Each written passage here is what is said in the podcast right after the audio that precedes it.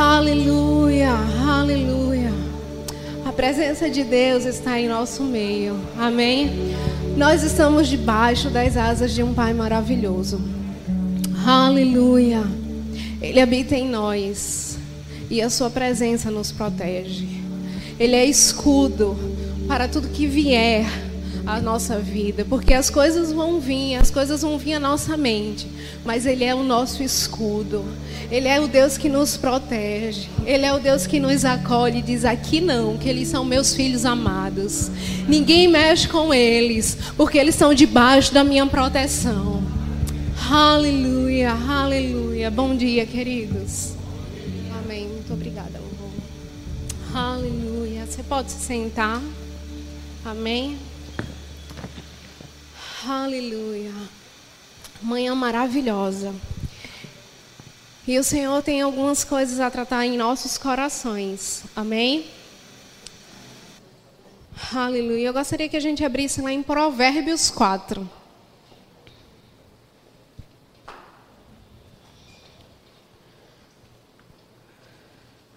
O tema da nossa ministração é guardando o coração. Amém? Aleluia. Provérbios 4, 20.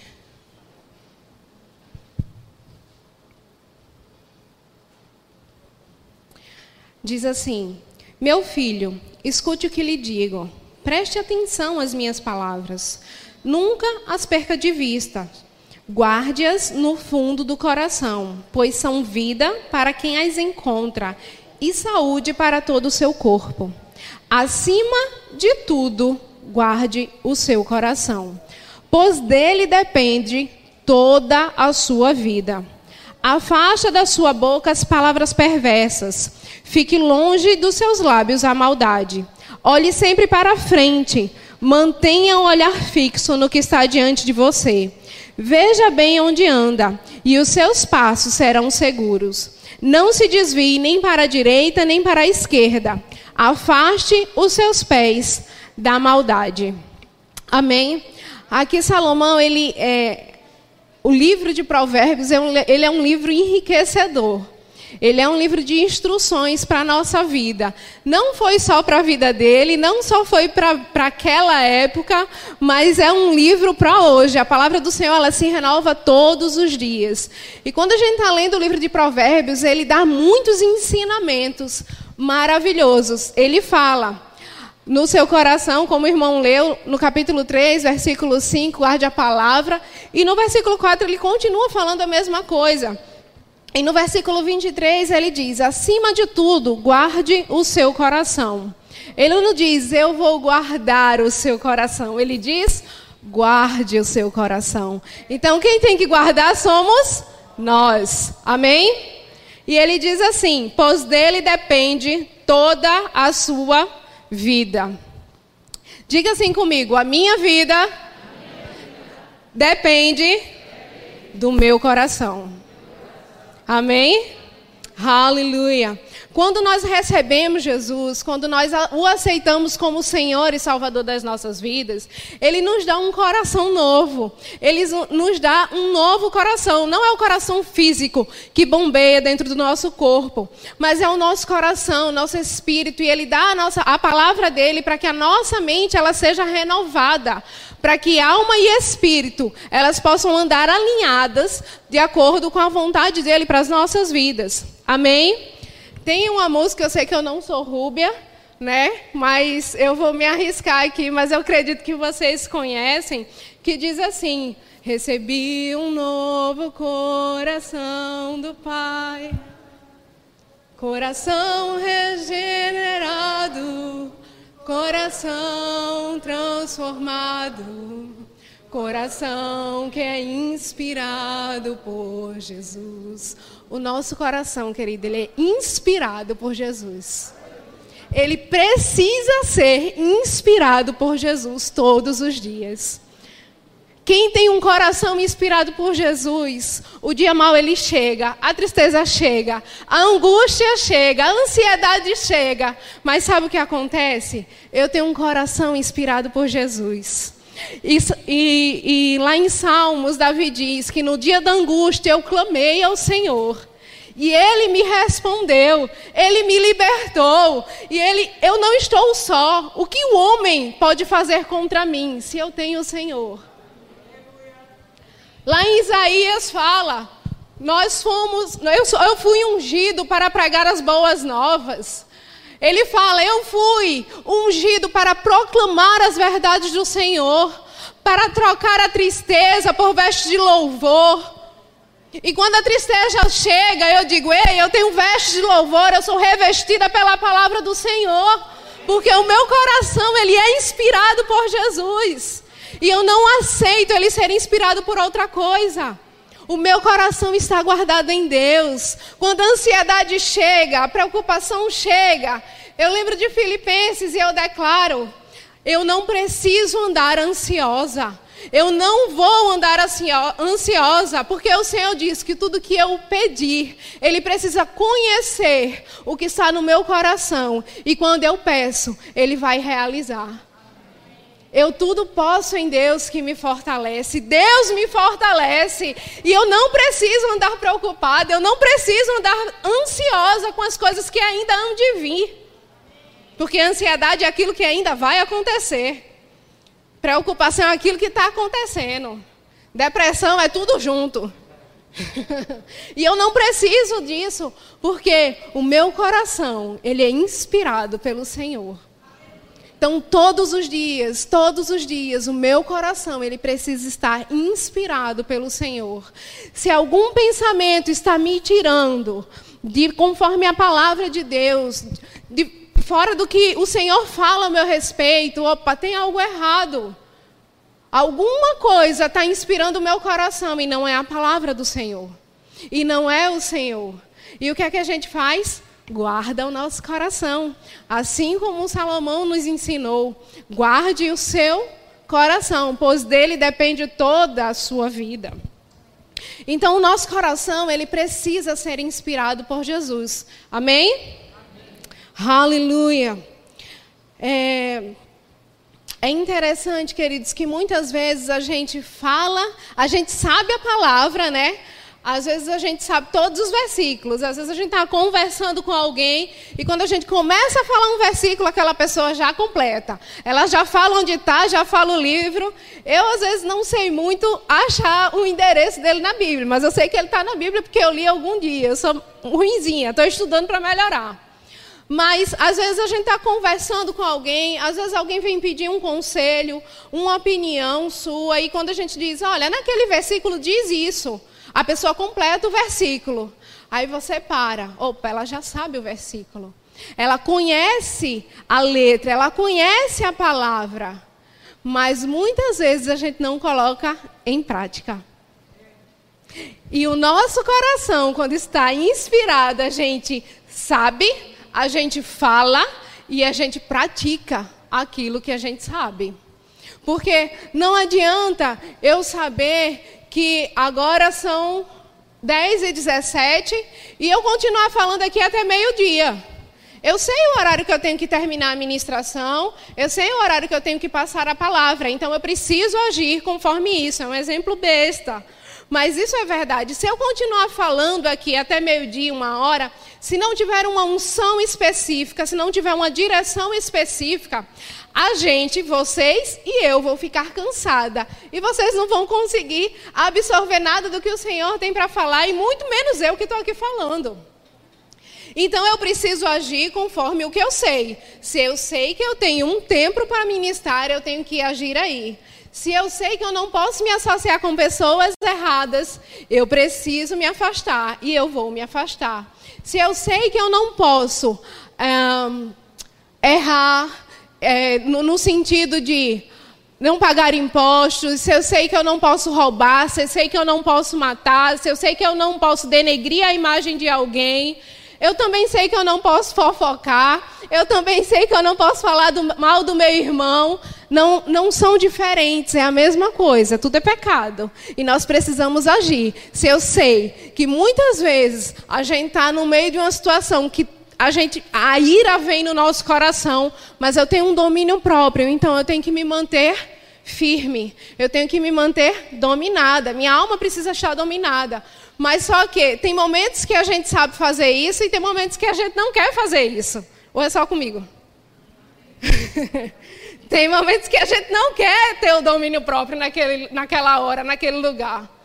Mas a gente precisa disso. Isso eu sei que a palavra diz que eu já tenho o fruto do Espírito em mim, eu só preciso colocar em prática. Então eu tenho que agir conforme a palavra. Não só falando, não só ensinando, mas vivendo. Amém? E isso também é ter um coração inspirado por Jesus. Aleluia!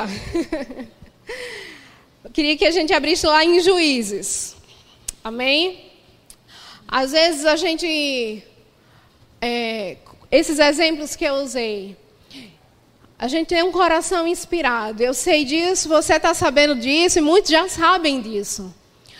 Mas às vezes no nosso coração ele está inspirado por Jesus. A gente começa a fazer e andar nas coisas certas. Juízes 16. E ao longo do caminho a gente vai se distraindo. E o nosso coração, ao invés de estar guardado no Senhor, a gente começa a entregar o nosso coração, ou colocar nosso coração em outras coisas. E a gente vai ver esse exemplo aqui com Sansão. Amém? Juízes 16, no versículo 4. Diz assim: E depois disso aconteceu que se apaixonou por uma mulher do vale de Soreque, cujo nome era Dalila. Então os príncipes dos filisteus subiram é, a ela e disseram: Persuade e vê em quem consiste a sua grande força e como poderíamos acessar dele e amarrá-lo para assim o afligir. E te daremos, cada um de nós, mil e cem moedas de prata na minha outra versão diz 13 quilos de prata. Eu não sei qual é a sua versão, mas eu sei que é um. Eu acredito que era um dinheiro muito bom para a época. E não era um homem só, eram vários homens. Amém? E a história de, de Sansão volta aqui para mim agora. Eu só queria que você prestasse atenção nisso. Aqui na palavra fala que Sansão ele se apaixonou por Dalila. E os filisteus souberam disso e chegaram a ela e disseram: Dalila, estou parafraseando, amém? Dalila, vê se tu consegue descobrir qual é o motivo dele ter tão grande força. E Dalila fez, está certo. E eles vão me pagar um dinheiro. E Dalila começou a persuadir Sansão. E ela perguntou, queridos, o que eu acho interessante é que, na, pelo menos na palavra, quando Dalila pergunta a Sansão, ela vai assim, na lata. Ela não enrola, ela não come pelas beiradas, ela não, ela diz, ó, oh, me conta aí. Me conta, por favor, de onde vem a sua grande força e como você pode ser amarrado e subjugado. No versículo 6, ela pergunta isso a ele. Ela é muito direta. De onde vem a tua força? Como é que a gente pode te amarrar? Como é que a gente pode te subjugar? E Sansão vai e diz lá, ah, você pega três cordas assim, eu nem sei se essa é a primeira, é, que ele diz tanta coisa a ela. E respondeu-lhe Sansão, se alguém me amarrar com sete tiras de couro, ainda úmidas, ficarei tão fraco quanto qualquer outro. E o que é que Dalila faz? Dalila pega sete tiras de couro, ainda úmidas, e amarra Sansão. E aí ela diz aos filhos que, que estão escondidos. Ei, pode vir agora. Ele está amarrado. E quando eles chegam, Dalila grita. E Sansão se solta. E aí, novamente, os, os filisteus vão a Dalila e dizem, ó, oh, falhou. Pergunta lá ele de novo. E Dalila faz, ah, você me enganou. E agora, como é que eu faço? E ele diz outra coisa, pega os panos, me amarra. E Dalila vai chama os filisteus. Sansão, os filisteus estão aqui. Sansão se solta e nada acontece. E aí na terceira vez ela diz: Você já me enganou três vezes, Sansão. Se você diz que me ama, me diz qual é o segredo. E Sansão, por ter um coração apaixonado a Dalila, ele se subjugou a uma chantagem. Isso é uma chantagem. E ele se entrega. Ele diz: Nunca foi passada uma navalha na minha cabeça. E se isso acontecer, eu vou perder as minhas forças. E o que Dalila fez? Porque ela foi, ela foi muito direta. Sempre. Ela foi, deixou tudo muito claro. Mas Sansão não conseguia ver. Ele não conseguia ver quem estava dormindo com ele. Porque ele estava apaixonado. E o que é que acontece? Dalila corta, chama os filisteus e ele diz: Eu vou me acordar e vai acontecer como sempre aconteceu. Vou botar eles para correr. Quando os filisteus chegam, que acontece? Sansão é preso, porque ele está sem força. A força de Sansão tinha acabado. E para vocês terem noção, depois vocês podem ler o, o capítulo de Juízes 16, diz que Sansão ele arrancava os portões da cidade com ferrolho, com tudo. Não era uma portinha de vidro como essa aqui, não. Não era. Isso aqui qualquer homem pode puxar e, e sai do lugar. Mas imagina a força que ele tinha. Portões de cidade, querido, eram madeiras firmes, fortes, preparadas para a guerra, preparadas para que as outras cidades, para que os inimigos não invadissem naquele lugar. Eram portões altos, firmes e tinham uma, uma largura espessa. Mas Sansão arrancava. Eu acho que ele brincava assim com as coisas. E as pessoas ficavam olhando que força é essa. E quando os filisteus entraram naquele quarto, naquele ambiente que Sansão estava sem as suas tranças, eles levaram Sansão.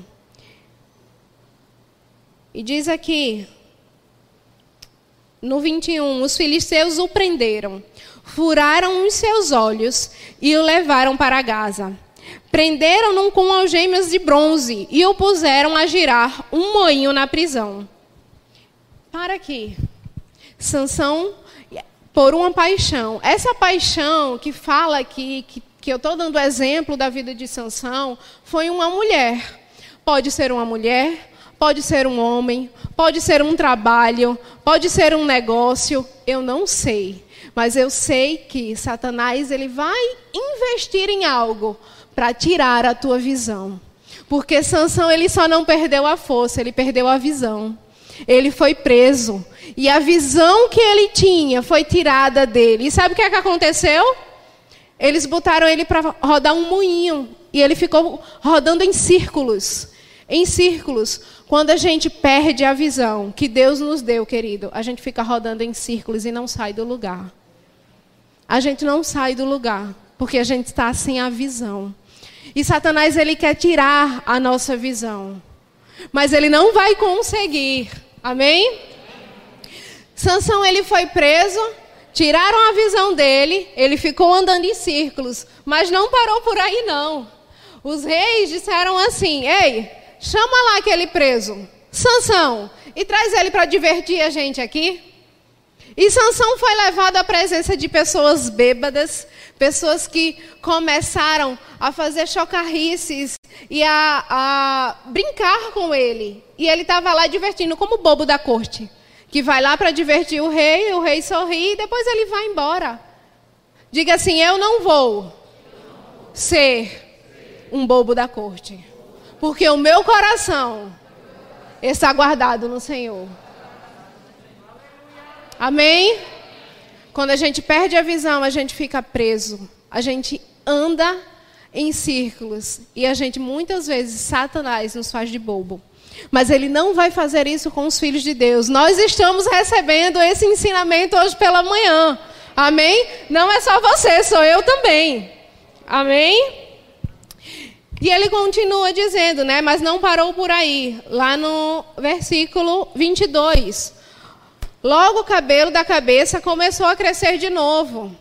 Mas findou que Sansão teve uma morte que ele não merecia. Não era isso que Deus queria para a vida de Sansão.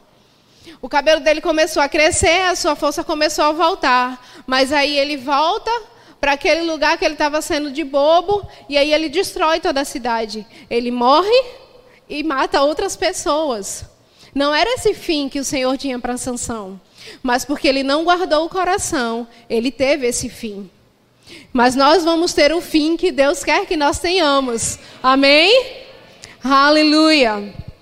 Lá em 2 Reis, Vamos abrir em 2 Reis.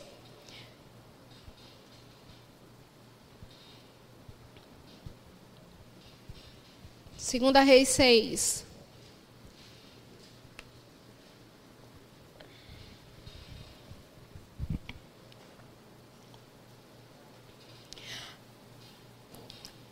Onde nós guardamos o nosso coração.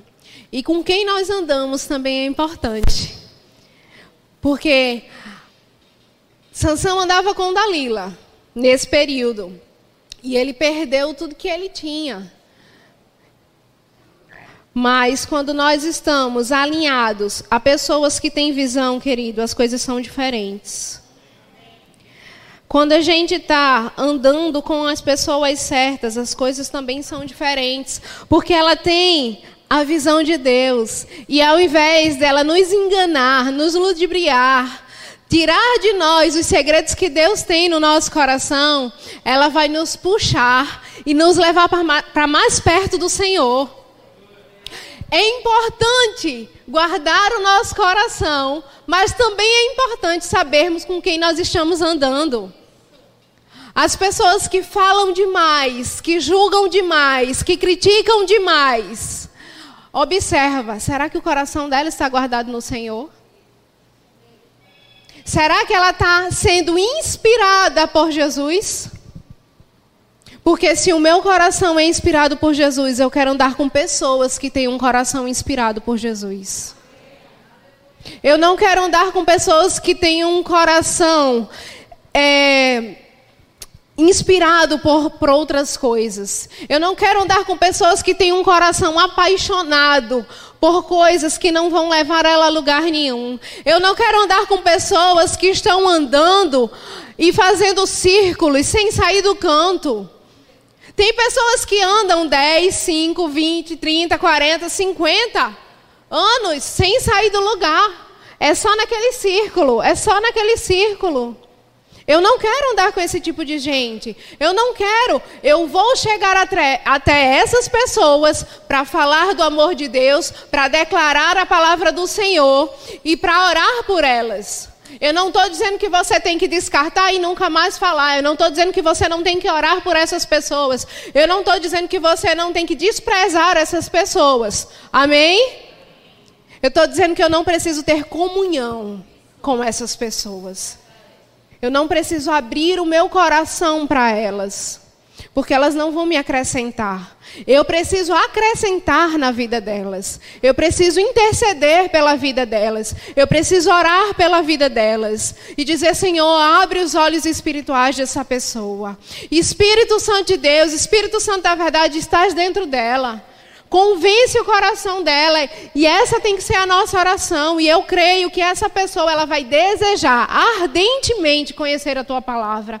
Ela vai, ela vai desejar ardentemente viver a vida que tem um coração inspirado por ti.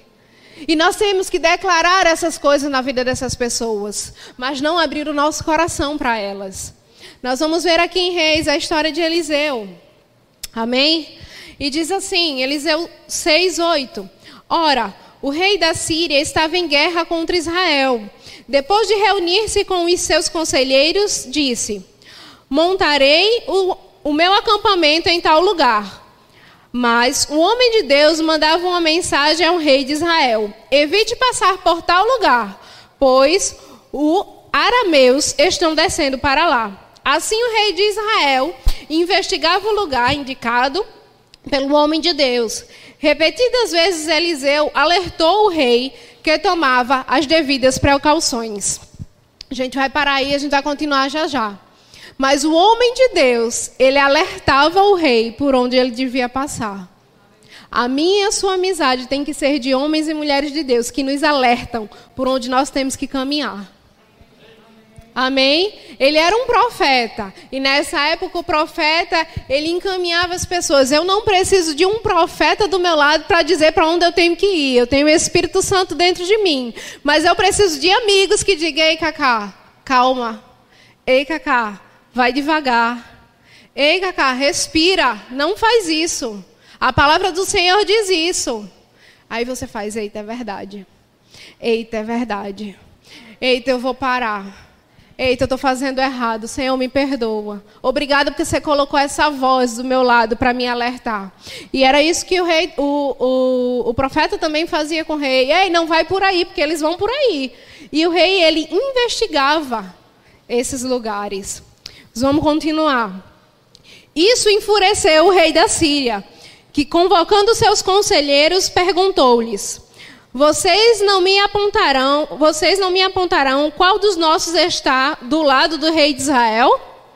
O rei da Síria estava com muita raiva, porque toda vez que ele armava um plano, alguém ia destruía. E ele disse: Não, tem alguém aqui.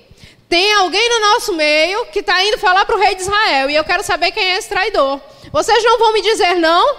E aí eles respondem. Respondeu um dos conselheiros: Nenhum de nós, majestade é Eliseu, o profeta que está em Israel, que revela ao rei de Israel até as palavras que tu falas em teu quarto. Ordenou o rei: descubra onde ele está, para que eu mande capturá-lo. Quando lhe informaram que o profeta estava em Dotã, ele enviou para lá uma grande tropa com cavalos e carros de guerra. Eles chegaram de noite e cercaram a cidade. Agora imagine uma grande tropa com cavalos, carros de guerra cercando a cidade. Não era cercando a casa do profeta, não, viu? Era cercando a cidade. Amém? Vamos continuar. O servo do homem de Deus levantou-se bem cedo para, para amanhã e, quando saía, viu que uma tropa com cavalos e carros de guerra havia cercado a cidade. Então ele exclamou: ah, meu Senhor, que faremos? Imagina o desespero desse menino. Acordando de manhã cedo para fazer as suas coisas cotidianamente, o que ele já vinha fazendo. Quando ele abre a porta da casa, ele vê a cidade cercada por guerreiros, por cavalos de guerra, por carros de guerras e cavalos. O desespero dele, eu imagino assim, uma, um, um jovem entrando dentro da casa e, meu Senhor, o que, é que a gente vai fazer? E agora a cidade está cercada, não tem como a gente sair. E muitas vezes é o que a gente faz.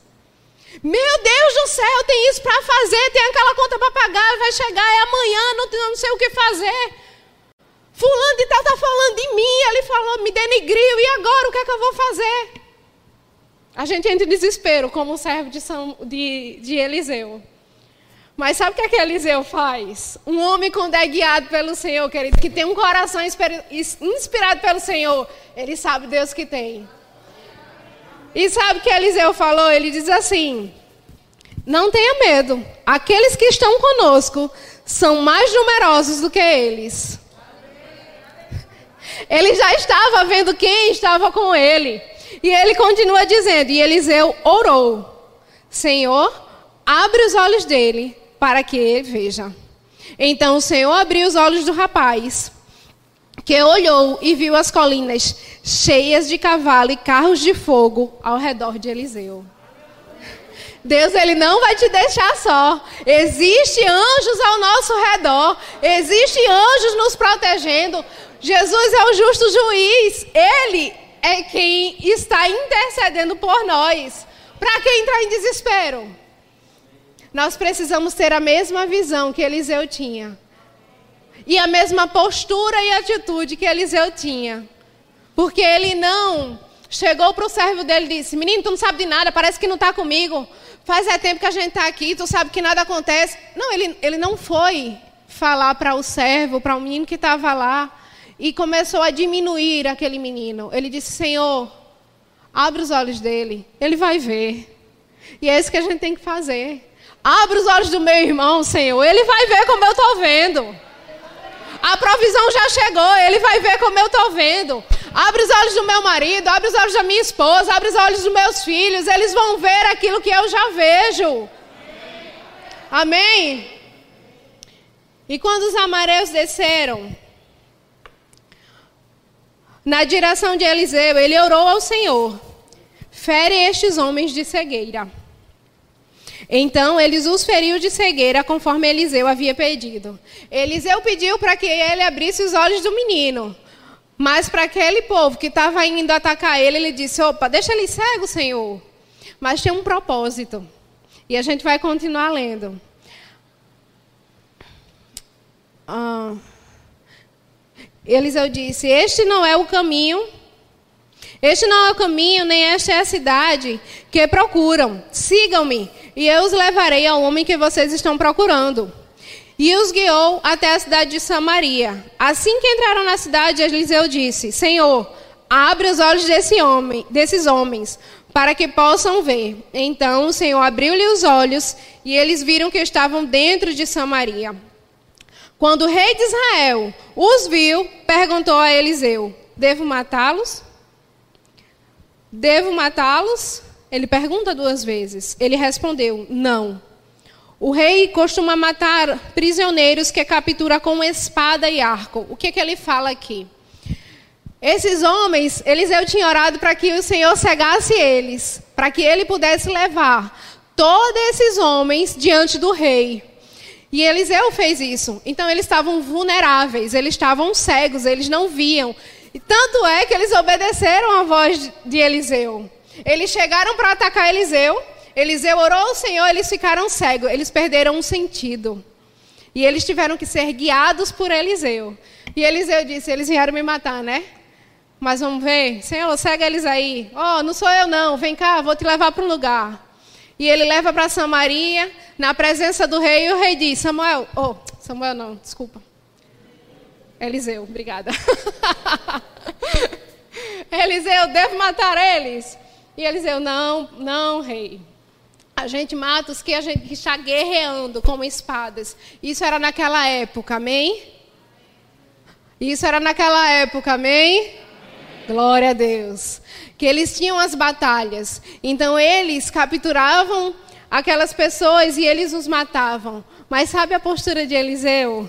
Ele diz: eles estão indefesos. Sabe o que a gente tem que fazer? Dar pão e água para que eles se alimentem. Como é que os homens foram pegar Eliseu na casa dele? O cara acorda de manhã, era para ele ter um susto, ficar desesperado, mas ele sabia o Deus que servia. E ele diz assim: Ah, os, os, os cavalos e os carros do Senhor, os carros de fogo, estão aí, nada vai me acontecer. Pega esses coitados, Senhor, me ajuda, eu vou levar esses coitados à presença do rei e eu vou mostrar a eles qual é a postura de um filho de Deus. E ele diz assim: ele respondeu: Não, rei, costumamos matar os prisioneiros que capturamos com espada e o arco. Ordena-lhe servir comida e bebida e deixe que volte ao seu senhor. Quem, em sã consciência, faria um negócio desse? Muitas vezes, querida, a gente quer replicar na mesma hora a raiva. Se alguém pisa no nosso pé, a gente quer dar um murro na cara da pessoa, ou não é? Se alguém pisa no, se alguém esbarra com a gente no meio do, do shopping, no meio da feira, a gente fala, eita, é cego, é? Né? Ou só sou eu que penso assim? Eita, vai me levar para casa? Você já escutou essas expressões? Eita, ele está com pressa, deixa o bichinho ir, né? Ele está mais apressado do que eu. Tudo bem, querido. Eu te perdoo. né? Às vezes a gente tem uns vícios de linguagem que não condiz com a nossa realidade. E eu sou uma das pessoas que tem um vício de linguagem. O Senhor está tirando assim, eu está certo, Pai. Não é confortável não, querido. Não é não. Eu tenho 33 anos de idade, com vício de linguagem, imagina quem tem mais. Tirar é difícil. É, não é fácil não. Mas é com esses vícios de linguagem que muitas vezes a gente se perde. Muitas vezes a gente diz o que a palavra fala, a gente fala ao contrário do que a palavra fala. E a gente precisa se alinhar nas nossas palavras também. Amém? Voltando ao que. Então o rei preparou, então o rei preparou-lhes um grande banquete. O rei preparou um grande banquete para os inimigos. Como assim? O rei estava investigando os lugares que eles iam para tomar o reinado dele e ele preparou um grande banquete. Ele preparou um grande banquete para aquela tropa. E terminando de comer, eles de comer e beber, mandou-os de volta para o seu senhor. Assim, as tropas da Síria pararam de invadir o território de Israel. Muitas vezes a gente age de forma inadequada e a gente acaba forçando, forjando uma guerra maior do que deveria ser. E imagina se esse rei não tivesse tomado essa postura de guardar o coração, alimentar os inimigos e mandar ele de volta para casa. Se ele tivesse aprisionado ou matado essa tropa, o que não teria acontecido? E muitas vezes a gente replica alguma coisa e acaba ganhando uma guerra maior com o nosso irmão. Com o nosso irmão. Muitas vezes não é nem com nossos inimigos, que é Satanás, porque nós não temos inimigos de carne, porque nossa luta não é contra a carne nem contra sangue, mas contra potestades do mal. Então eu não tenho que brigar com você, você não precisa brigar comigo. Porque muitas vezes a gente acaba gerando ou criando ambientes desnecessários para a nossa vida. Ao invés, de nos juntarmos em oração e em espírito para que aquilo se desfaça, a gente acaba repelindo as pessoas. E eu sei do que eu estou falando, amém? Eu tenho experiência nisso. Mas o Senhor, Ele abriu os meus olhos espirituais e eu quero, eu desejo andar naquilo que a palavra de Deus me ensina. Amém?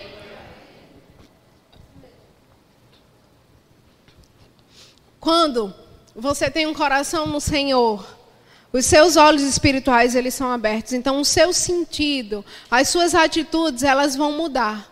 Veja a atitude de Sansão que não guardou o coração, se apaixonou por uma mulher que o enganou, e nem foi um, um engano tão, tão bem feito.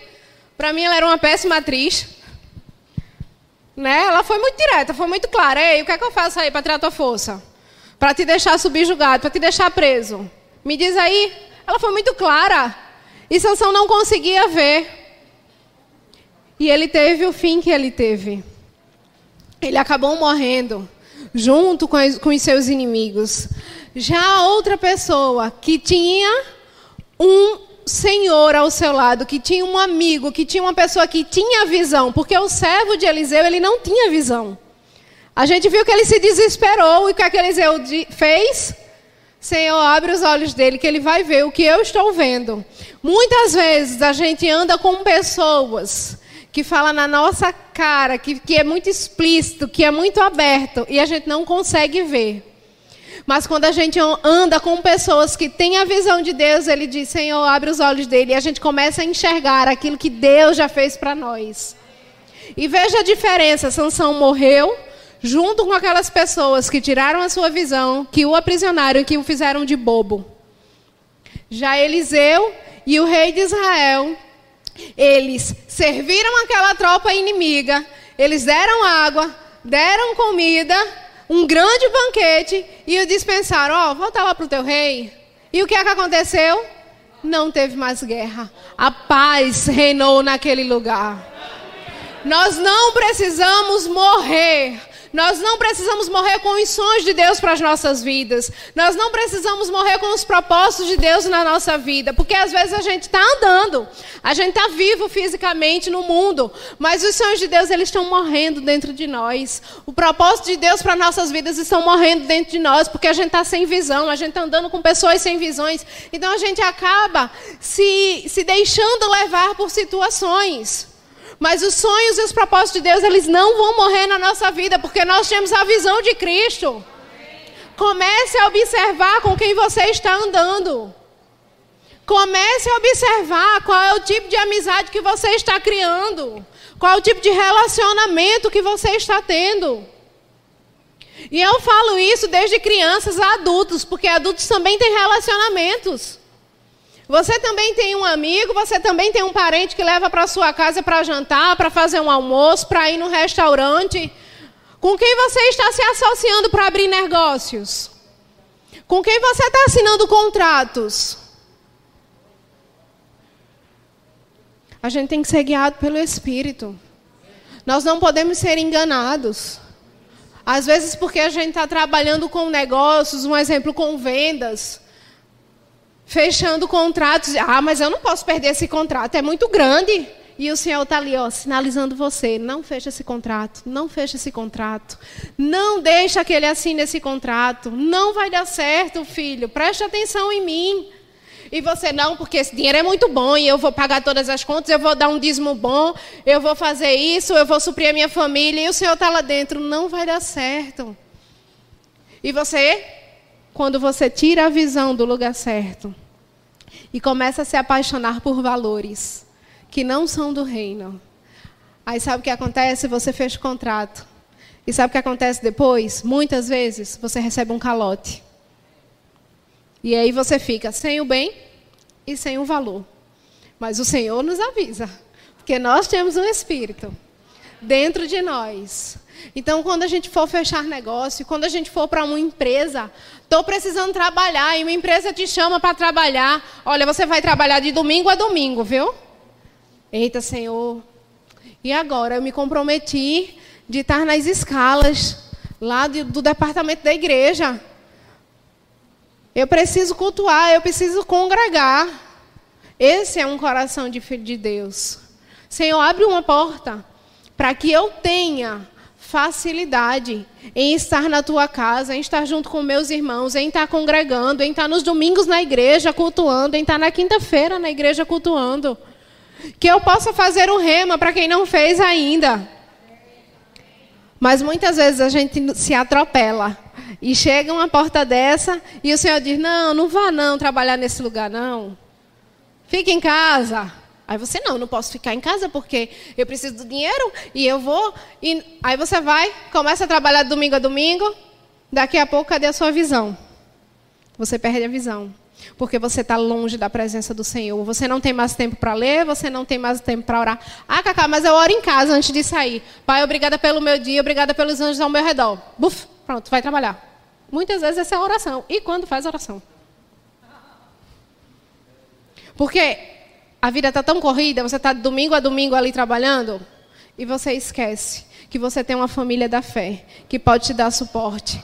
Que você pode chegar aqui num domingo de manhã, muitas vezes sem esperança, você senta aí. Às vezes não é nem um louvor, às vezes não é nem a ministração da palavra, mas é o pessoal do diaconato, quando te recebe lá na frente, ou do estacionamento que te recebe lá na frente, com tanto amor, com tanto carinho, que você já muda. Era disso que eu estava precisando.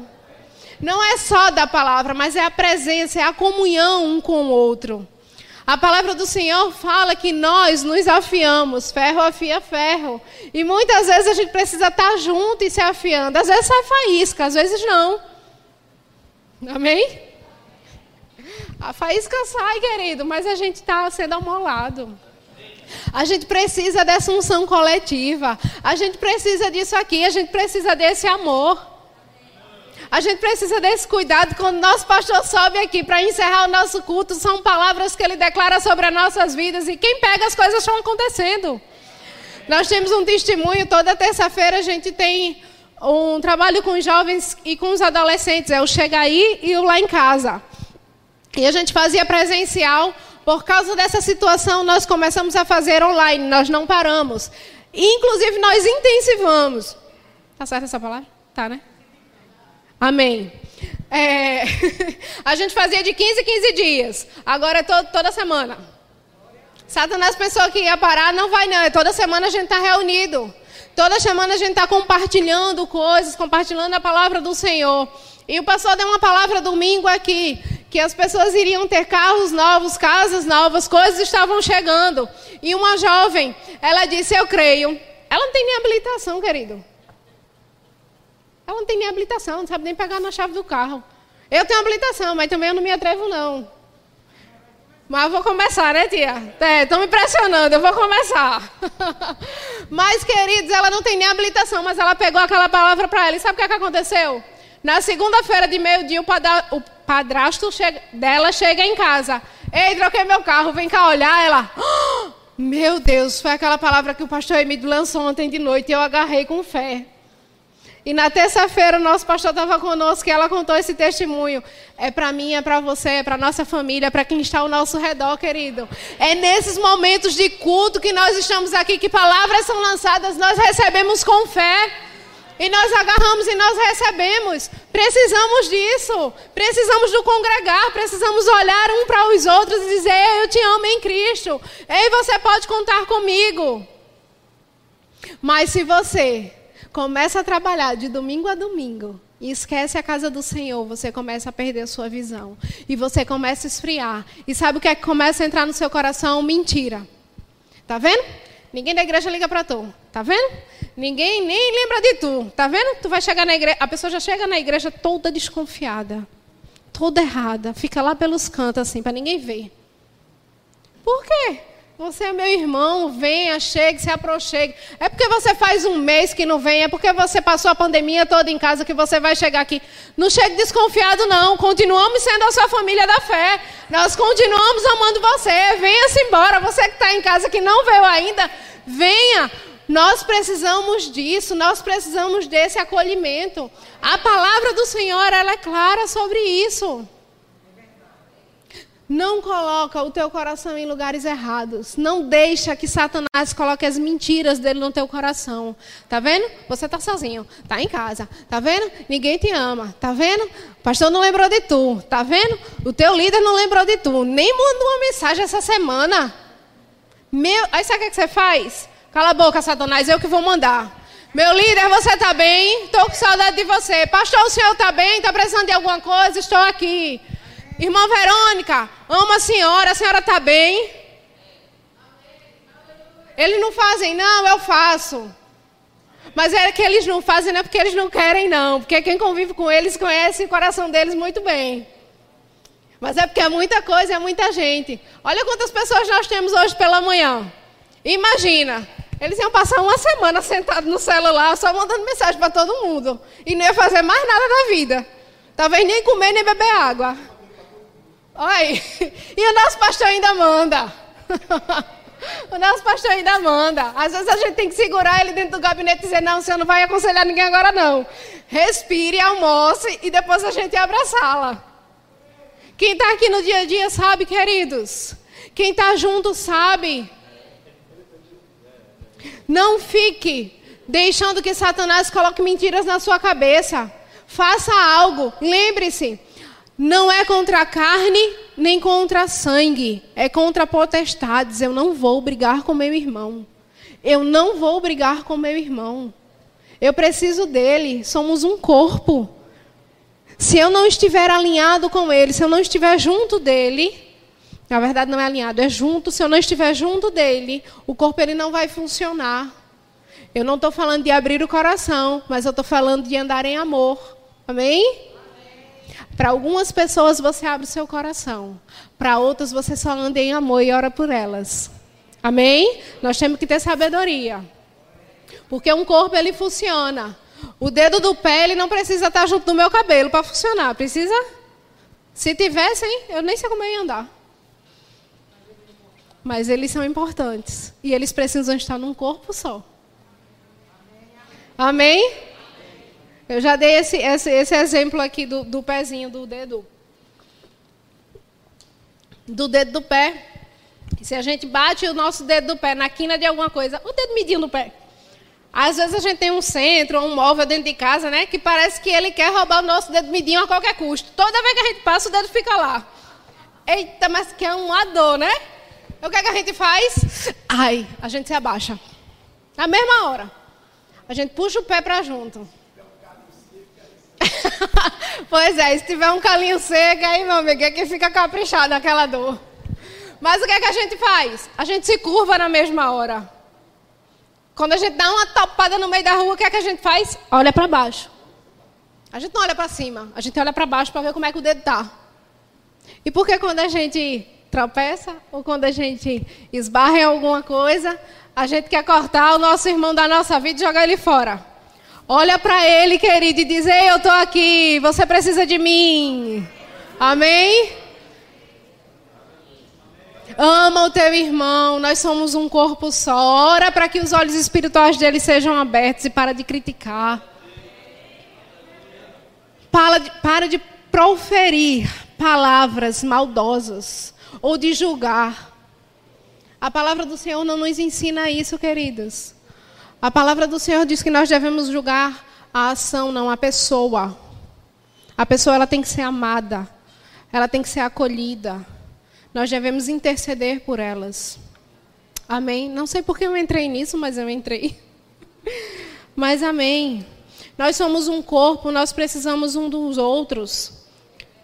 Diga assim: eu preciso dos meus irmãos da fé. Eu não vou pedir para você olhar para o lado, porque você só não precisa desse. Você precisa de todos. Então, essa consciência tem que estar em nós. Pode ser que eu não tenha tanta intimidade com você, mas pode ser que eu faça algo aqui na casa do Senhor que você esteja desfrutando. Pode ser que eu não tenha tanta intimidade com alguém que limpa as cadeiras e que passa o álcool depois que, que a gente sai daqui, mas eu desfruto de uma cadeira limpa. Pode ser que eu não tenha intimidade com os meninos da mídia, mas eu desfruto quando eu estou em casa do que eles fazem. Nós precisamos honrar uns aos outros. Nós precisamos saber que todos nós somos importantes. Às vezes a gente desfruta, ou, ou, fica mais evidente que a gente desfruta de algumas coisas, porque elas são aparentes. O pessoal do louvor.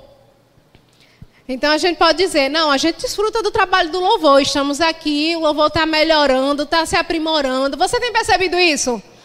O louvor da nossa igreja está cada vez melhor. Amém. E os meninos têm estudado, os meninos têm ensaiado, e a gente desfruta isso, é mais evidente para nós. Mas você sabia que quem está aqui varrendo a igreja na segunda-feira, fazendo a faxina na igreja, a gente também desfruta do mesmo jeito? Não é porque você não vê que você não desfruta. As coisas, queridos, que nós fazemos para o Pai, para o reino. Se alguém vem e conserta uma lâmpada, eu estou desfrutando daquilo que o irmão fez. Eu estou desfrutando daquele serviço. Amém?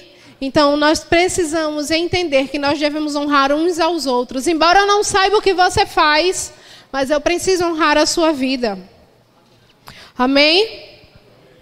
Aleluia. Então, era isso que o Senhor tinha para nos falar e nos ensinar essa manhã. Amém.